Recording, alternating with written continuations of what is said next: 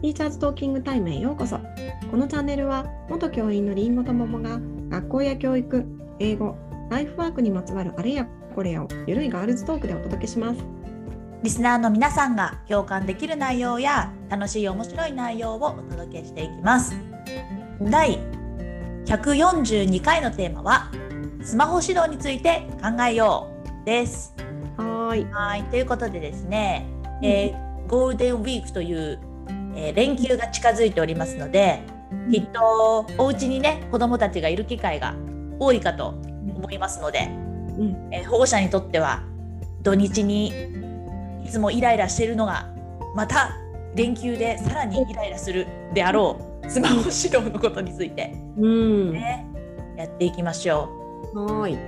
うね、なんかこのこの話って本当私たちが学生の頃とかって気にしなくていいとこだったから、うんなかったよね、なんかさ、携帯がね、だから私さ今携帯もそうだしでが出てきた時も結構思ってたけどうんスマホ時代のに子供じゃなくてよかったなって本気でいつも思ってたあ、そうなの病院の時にさうんだってさうん人間関係の複雑さがうん昔とは違うじゃんやっぱありーはいはいはいうんいちいちさ LINE グループでなんあのハブられたらさ悪口言われたらさあーそっかそっかうん写真撮られてあげられたりとかさ、そういうのって私たちが子供の頃ってなかったから、それはなかったよね、だねから今を生きる子供たちってうんスマホがあってとっても便利だしうん学習する機会あの、ね、オンラインを使って学習ができてすごく恵まれてるなって思う反面、やった生きづらいなんてなんか生きづらいなって。そうだよねだって大人だってさ LINE ずっとピコンピコンしてたらさもう鬱陶しいなって思うもんねねでうんあれじゃん大人だったらさなんか未読スルーしたところで、そううんあなんか忙しいんだなとか、まあ、ちょっとスタンプちょいって返しとけばうんあのよしとされるなんか文化な気がするんだけどうん子供たちって違うじゃんそうだよねもうそれが全てだもんねなんで返してくれなかったんだよってことになってトラブルになるじゃんうんあーだからなんか生きにくいなって。本当だねうんねえでも今ってほらちょっと前まではスマホが出てきた頃って、じゃあ、うん、高校生ぐらいから持ちましょうとか、まあ、携帯とかスマホって高校生ぐらいから持ちましょうって言ってたのがだんだん中学生もなんか早い段階で持つのが当たり前になって今って小学生でも持ってる子多いでしょ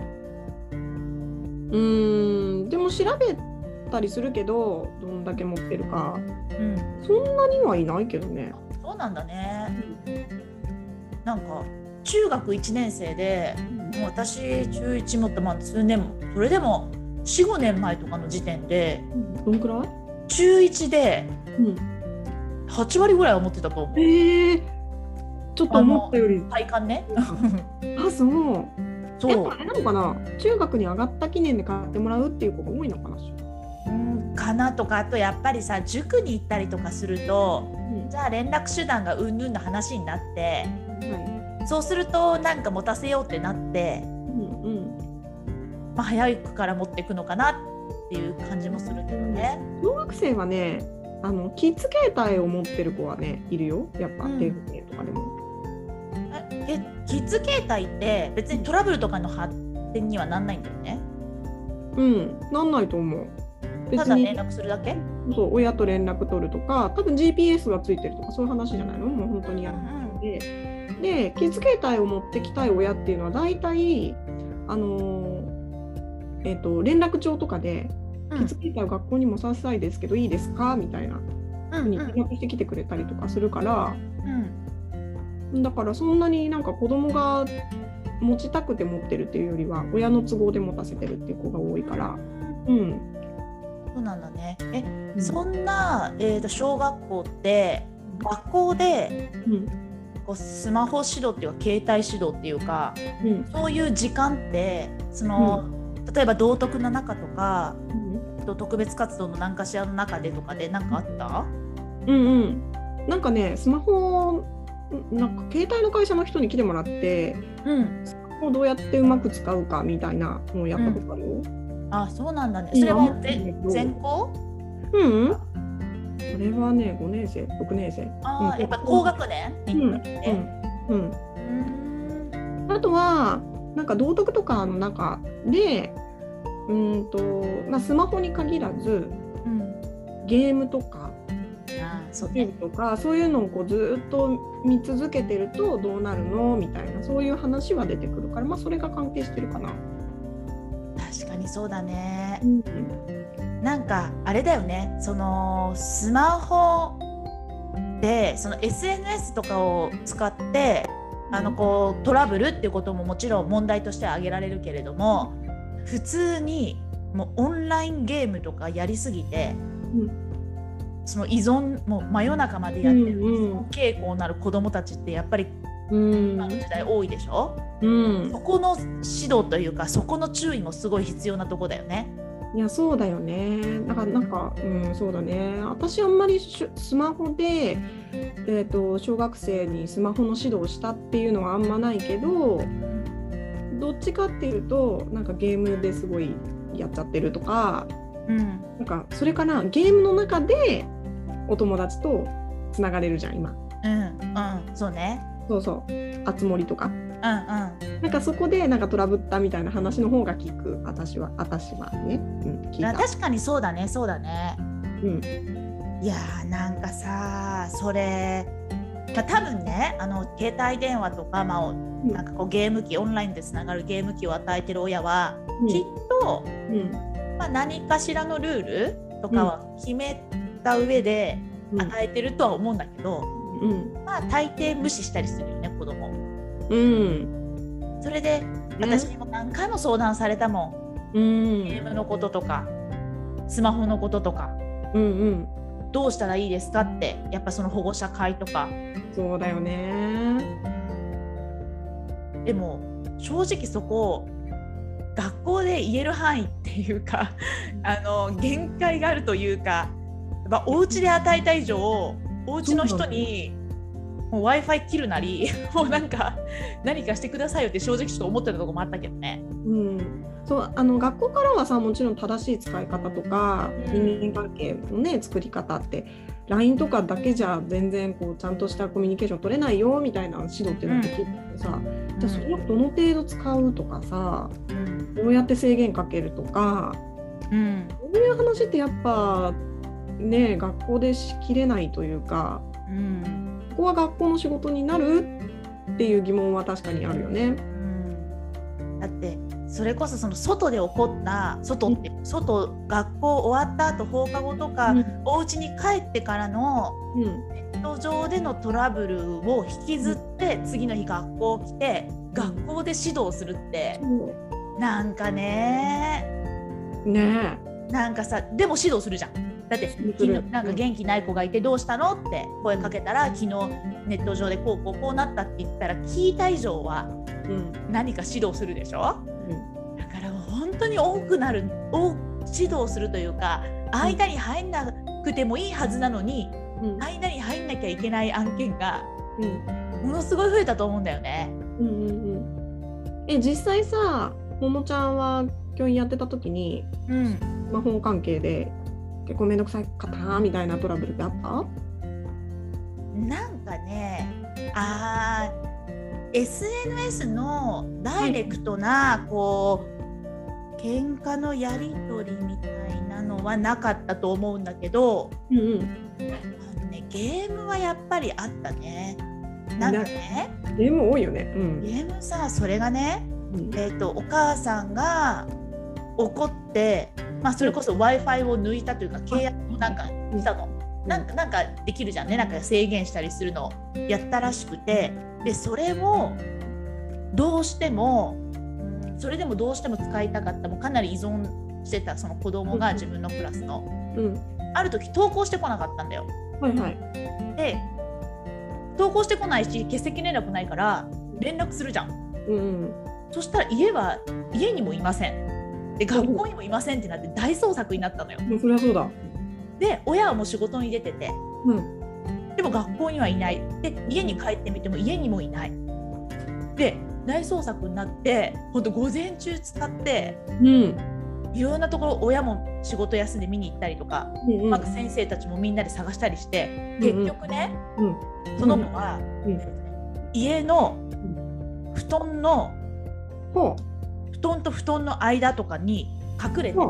うん親がいなくなってからうんゲームをやろうとしてたの。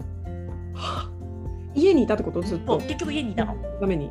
うんだけど親がパーって探した時にいないだからすごいところに隠れてたんだよね。うんうんっていうことがあってうんすごいねなん かこの子すごいねなんかさやっぱ、まあ学校に行けば楽しいことがあるって思わせられない学校にも問題はあるかもしれないけど、まあねでもなんかその結局さ制限をしてしまうとそうやって隠れてやるようになる場合もあるじゃん子供たちって。うんうんあまりああしなさいこうしなさいとかこれはダメあれはダメって言ってると親の目をむ盗んでそうだよね今の子はねちょっと極端だと思うんだけどなんか隠し事が多くなったりもまあするじゃん。ね嘘ついたりとかうんそういうのの引き金になったりするよねあんまりいきなりそう厳しくしたりするとねそうなんだよね。でも私思うけどあのもうね言っても聞かないうんその勉強しろって言ってもスマホばっかいじってるんですっていう相談をうんたくさん受けたことがあるからうん親もどうしていいかわかんないんだと思うんだよね。うんどう指導していいかっていうか、うん言うことそりゃそうだよねっていうかだって子供はさゲームとかスマホってさ楽しいからするわけじゃん。うんで多分親がしてもらいたい勉強とかってさうん別に子供にとっては楽しくないことの方が多いじゃん。うんそうしたらそりゃゲームとかスマホに行くよね。うん行くよね。うん。そりゃ仕方がないね。 仕方ないとか言ってたけど。なんかね例えばさその、うんなんかパソコンとかインターネットを使って、なんかゲームからねなんかゲームから何も学べない学べないとは思わないの。うんきっと学べることもたくさんあるしそれこそそこからクリエイトな感じの方に進んでって、でそういう将来の夢を見つける場合もあると思うし、うん動画がめちゃめちゃ好きでそれこそ動画編集に興味を持つとかねっていうことも絶対あると思うんだけど、でもなんかその目的を持ってというかうん。うんねなんか使い方どこまでだからあの良しとするなんかうん子供のクリエイトなところに邪魔しちゃいけないって思う思う親もいるかもしれないしね。そうだよだけね。ど動画編集でも動画編集とか私すごいこれからの時代ね生きてくる力だと思うし。そうなんだよあのゲームとかタブレットとか、ねまあ、スマホとかでできることが、うん、別に必ずしも絶対悪いわけではなくだって、ね、プログラミングとか完全にあれパソコン使ってやることだしさ、うんまあプログラミング的思考は別にパソコン使わなくてもできるかもしれないけどでもねあのそういうのもあるしあとあれなんだっけかあのレゴみたいにさ作っていくやつ、うんうんうんあれなんなんていうんだっけか今ど忘れした何あの有名なやつすごい流行ってるやつ。えブロック積み上げて作っていくやつ。ブロックってゲーム、ゲーム。 これ多分、リスナーの皆さんね、あのあれでしょ、あれでしょって言ってると思うんだけど、私今、すっかり忘れた。教えて教えて。なんだっけか。なんて言うんだっけ、あれ。えっ、と、なんかゲームの名前言ってよ。 えゲームの名前私子供たちがするゲームあんまりよくわかんないな。そうか。なんかね、とにかくね、レゴみたいに、ね、ゲーム上の中でどんどんね、街を作っていけるのがあるんだよ。うんうん街を作ってったりとか。うんで、それが別になんか戦ったりとかじゃなくて、うんその素材を集めて自分でこうゲームの中でこうクリエイトしていくだけだから本うん当にブロックとか積み木やる感覚でできるからすごいいいんだって。なんかそれめいっ子がやめいっ子じゃない甥いっ子がやってたなやってた気がするな。いいよそれなんていうんだっけかそれ。やだすごい。調べて出調てこべなて。いやーなんかさまあきっとあれだよね私たちのうん時代とは違くってさやっぱりこれからの情報社会を生きていくにはやっぱ、ある程度小さい時からっていうか小小中学生とかから、うんやっぱりその正しいネットとの付き合い方というか、うんねそれこそ私だって今コロナの状況でうんリアルで初めて出会う人よりオンラインでリアルにそうな会んうだよ人の。方が多いからうん。でその仕事上でねその恋愛云々も別にそういう人たちもいると思うしうん。あの普通にお仕事を一緒にさせていただく人のでほとんどネットで知り合ったりしてるから正しく、うんね、使うってこれからの時代絶対に必要だからでそれをねそういういろいろな視点からこう小中学生から学べ学んでいくってことは一個多いから指導はすごい大事だよね。そうだうね。んただやっぱね、私、大人とは全然違うなって思うのは、うん子供の頃にやっぱりゲームとかスマホとかもうずっとやっちゃうとさ、まあ、単純に健康に良くないよねっていうのがうんある本ん当だよよね。だってすごい発達する時期じゃん小学校中学校そうだね、そうそでそういう時にさゲームでずっと座ったまんまとかうんよりはやっぱ外行って体動かしてほしいし視力だって悪くなるしうんねえだからなんかうーんやっぱ大人がこうだから子供もこれでいいっていう簡単な単純な議論では終われないよなとは思うんだよね。やっぱさこう時間とかを決めてやんなきゃいけないよね。そうだね。あと私思うのはねやっぱあれじゃないゲームより楽しいことがあればさ外そうになんだ出よてくるじゃん多分子供は。そうなんだよ中学校でお楽しみ会やってたらさ行くでしょそうだね。ゲームやりたかった子も。そうでもないか。 わかんないか。例えばさ例えばさ虫にすごい興味があって虫を捕まえに行くのがすごい好きだったらゲーム機ないもんね。そうなんだよ。今夏は虫がいっぱい出てくるから今しかないとか言ってね、うんうんあるもんね。うん、だからゲームにはまっちゃうっていうのはやっぱゲームしか面白いその子にとって面白いって思うものがないのかなって思うよね。ねだからいろいろななんていうかやめなさいって親とか先生が言うよりもなんかもっとやめなさいとか言わずになんか、ね、違う何かがあるよっていうことをうん楽しいこととか夢中になれそうなことをね何かねこう一緒にできるといいのかなと思うのね。それはいいよね。うん外に連れ出すっていうのねいいよね。ね、もちろんみんなね忙しいからさうん親もうんなかなか連れて連れ出せなくってゲームを与えて飽きないでいてくれよっていう思いで与えて与えてる可能性もあるけどね。うんうん、でもせ本当さっきりんごちゃんが言ったみたいのに今今しかなんか子供のうちしかさやっぱできないこととか、まあ健康的な部分もあるし、うんうんあるからね、うんうんうん、ぜひゴールデンウィークもねみんな忙しいと思いますけど、そうだねなんかゲームとかスマホがなくても楽しめるどうしたら楽しめるかっていうのをみんなで考えてなんか遊びに行ったらいいんじゃないかなとは思うけどね。ねうんそれこそ普通の家にいるとしてもさゲームじゃなくて、うん、ボードゲームとかねあそうそう外国語アのナログねゲームいっぱいあるんだけどうんあのボードゲームねうんうちの子供たちはだいぶ長らくゲームっていうとそっちだと思ってたからうんボードゲームとか面白いもんね面白いおすすめようんうそういうのもいいしね、んねそうだねそういう感じで、うん、あ七並べやったらいいよ七並べ七並べハマるじゃん大人も口並べハマるよねハマるほんとハマる私子供とかとねそういうゲームやると本気出しちゃうんだよねよくないねあよとくない神経衰弱は大人は勝てないからねそうそうそうそう本当だねそうそうあの大人のボケ防止にもなるよねそうそうねうんまあそういうわけでね大人の人もねボケ防止になんか考えてみたらいいんじゃない一で緒すかにねなんか入れるといいよねうんうんあはいはーい、えー、T シャツトーキングタイムでは番組に関する関西質問、取り上げてほしい話題など随時募集中です。番組登録、高評価、メッセージなどどしどし送ってください。また番組公式 Twitter、Instagram では教育に関するりんごと桃の日々のつぶやきを発信中です番組概要欄から行きますのでぜひ見てみてくださいね次回のテーマは予定帳の工夫についてお届けします楽しみにまたねーまたねー